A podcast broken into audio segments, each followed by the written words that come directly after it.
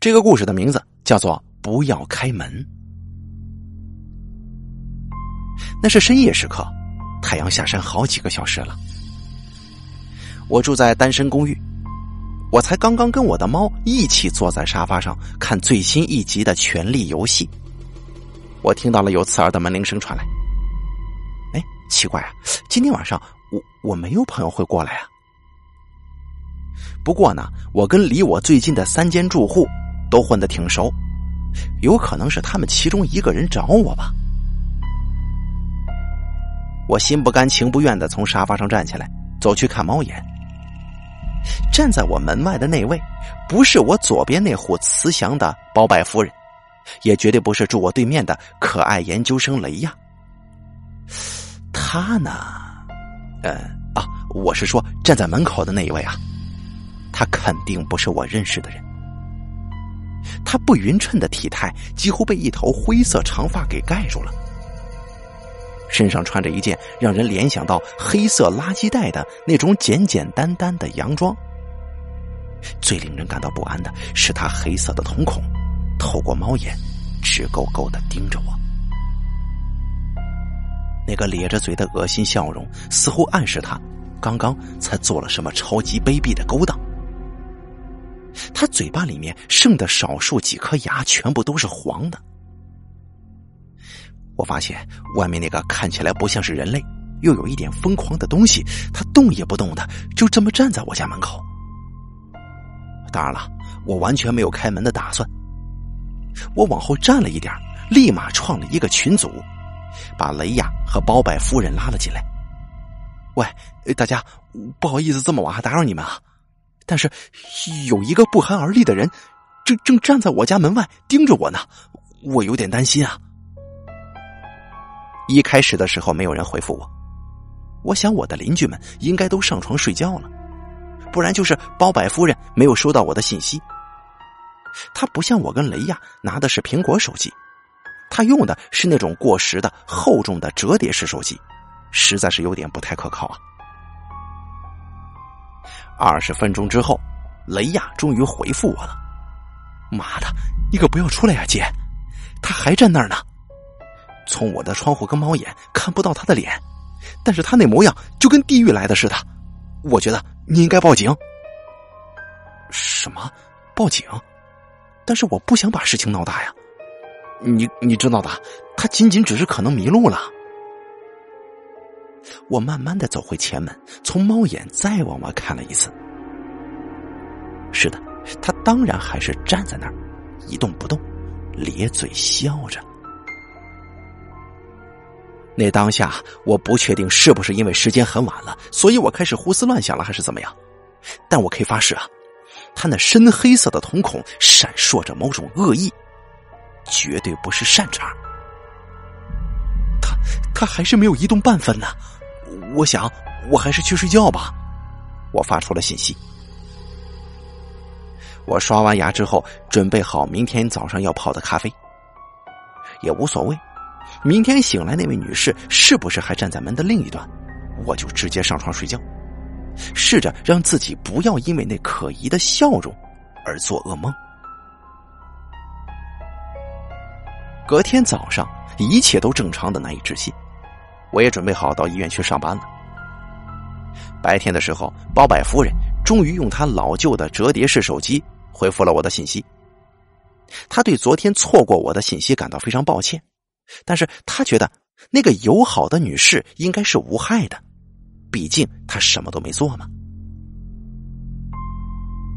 那天晚上我很晚才吃饭，在清理碗盘的时候，我看到放在厨房台子上的手机屏幕亮着。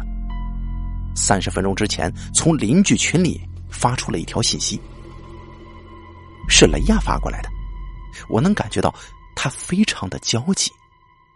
哎，我我好害怕呀！我刚才听到门铃响了，幸亏我记得在开门之前先从窗户看看外面。我也真的很庆幸，我事先看了外面。你知道吗？我拉开百叶窗偷看，那张令人不安的脸就贴在我窗户的玻璃上。他咧嘴笑的好开呀，眼睛从玻璃的另一边盯着我。就算是我把百叶窗关下了，我还是觉得他就在那边看着我呢。我我该怎么办呢？虽然只是文字信息，但是我几乎可以听见雷亚的声音里面带有歇斯底里。从家里的猫眼看出去，我看到了昨天晚上那个肮脏的女人，他还站在那边，瞪着雷亚家的窗户呢，特别特别的不自然，眼睛都不眨一下。我感到不寒而栗。走去沙发，跟我家的那只猫一起坐着，远离我的前门。我回到了群组里面，说道：“别开门啊，远离你的门。我不知道它有没有危险性，但是我在想，咱们是不是该报警了？这么下去也不是办法嘛。”五分钟之后，包百夫人回复道：“不不不，我不认为有这个必要。我确定他已经离开了。”紧接着，雷亚又发来信息：“啊，我刚才偷看了，那个人，他好像走了。”十几分钟之后，雷亚又回复了另外一条信息：“在我准备要拿垃圾出去倒的时候，我我看到有黑影挡住我的窗户了。我从猫眼看出去，然后啊，他又站在那儿了，他就站在那边盯着我的百叶窗看，好像好像他能看透那个百叶窗。”看到我家里面一样，我还以为他已经走了，他怎么还不走啊？雷亚显然吓坏了，这也不能怪他。就在我们认为我们可以好好的度过这个夜晚的时候，那个恐怖的女人又神秘的出现了。包百夫人解除警报的时候，她人藏在哪儿了呢？我说：“雷亚，你确认一遍，你有没有把门锁好啊？”如果锁好了，你赶快睡觉吧，别想了。我说出了我的建议之后，就钻进被窝，想办法忘记那张女人的脸。但是她的脸就像是被烙印在我脑子里似的。隔天，这一整天平凡的很完美。在医院上班的时候，我试图振作起来，尽量不去想那个每天晚上都会来、令人毛骨悚然的拜访者。我下班回家，我的猫狂奔出去的时候，刚好把门打开一条缝。它很爱在我们家的外面捉蜥蜴。幸运的是，这猫基本上都会在我准备晚餐之前回家。我就让它去玩蜥蜴，我则是开始煮晚餐。吃完饭之后，我在沙发上休息，随机挑了一部电影来看，搭配巧克力脆片与冰激凌当甜点。可就在这个时候啊，我不小心睡着了，手上还抱着空的冰激凌碗。在我听到门铃声的时候，我惊醒了。我同时想到两件事情。我先是发现我竟然让自己一不小心睡着了好几个小时，然后我发现我忘记开门让我的猫回来。妈的！我有些担心的跑到门前去看猫眼。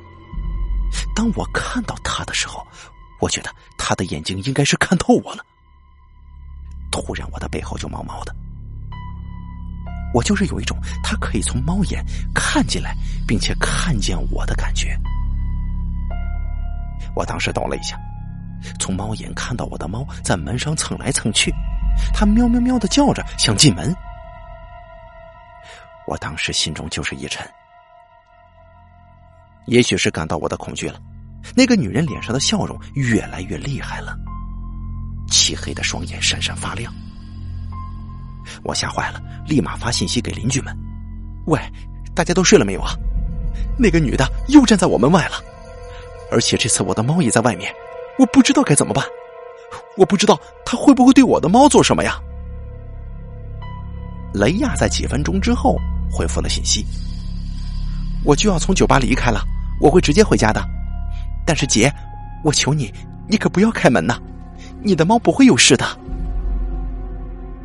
好，我我不开门。哎，包板夫人，从你从你家往我家看，会比我看得清楚。你可以帮我注意一下，他什么时候离开吗？我冲出去把我的猫抓回来。我没有办法无助的站在门的这一端，想着我最爱的猫在另外一端，所以我回去了，坐在客厅。可以的，放心吧。包百夫人在十五分钟之后回复了我，然后门铃又响了，我被吓得魂不附体，马上冲到门边。我从猫眼看到他蹲在我视线正下方的位置。当我看着他的时候，他脸上的笑容开始扭曲，嘴巴越咧越大。我非常肯定，他知道我在看着他。我正觉得害怕呢，他把视线移开了，转而威胁似的盯着我的猫。我的猫还在门边喵喵的叫呢。够了，我必须退后，离门远一点。等了三十分钟，我才等到安全警报解除的信号。这三十分钟对我来说特别煎熬，每十分钟我都会走到门边，我看着他带有敌意的炙热眼神，确认我的猫咪还在门边喵喵大叫。直到三十分钟之后收到信息，我去看猫眼的时候，我发现外面没有人盯着我了。怎么样，外面安全了吗？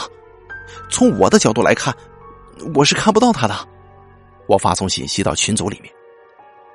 雷亚回复道：“我现在准备停车了。”包百夫人回复道：“小姐，开门吧。”然后雷亚回复我：“我把车停在楼下了。”然后包百夫人回复我：“小姐，现在马上行动，开门吧。”他的语气当中带着急迫感。我正在上楼呢，我在楼梯的最下层，可以看到你家的门，别开门呐！我想我没有时间可以浪费了，我的猫还在外面呢。包百夫人说外面已经安全了，雷亚大概是没有看到包百夫人最新的信息。就在这个时候，包百夫人激动的又发出了一条信息：“你为什么不开门呢？”看到信息，我想啊，我现在不出去的话就没有机会了。我慢慢的打开锁，把手放在门把手上转动。就在我刚要把门打开一条小缝之前，我的手机屏幕亮起来了，显示有一条新的信息进来，是雷亚发过来的。小姐，不要，你不要听包外夫人的，这是一个陷阱啊！我现在在楼梯上看到那个东西就站在那儿，我从来没见过那么邪恶的笑容。我的天哪，他的手正在滴血呢，他手上还拿着一只旧型的老式的折叠手机呀！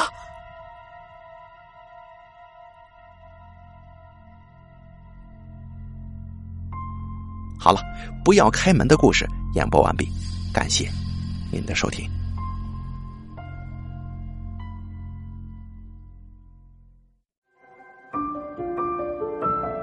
本期故事演播完毕。想要了解大凯更多的精彩内容，敬请关注微信公众账号“大凯说”。感谢您的收听。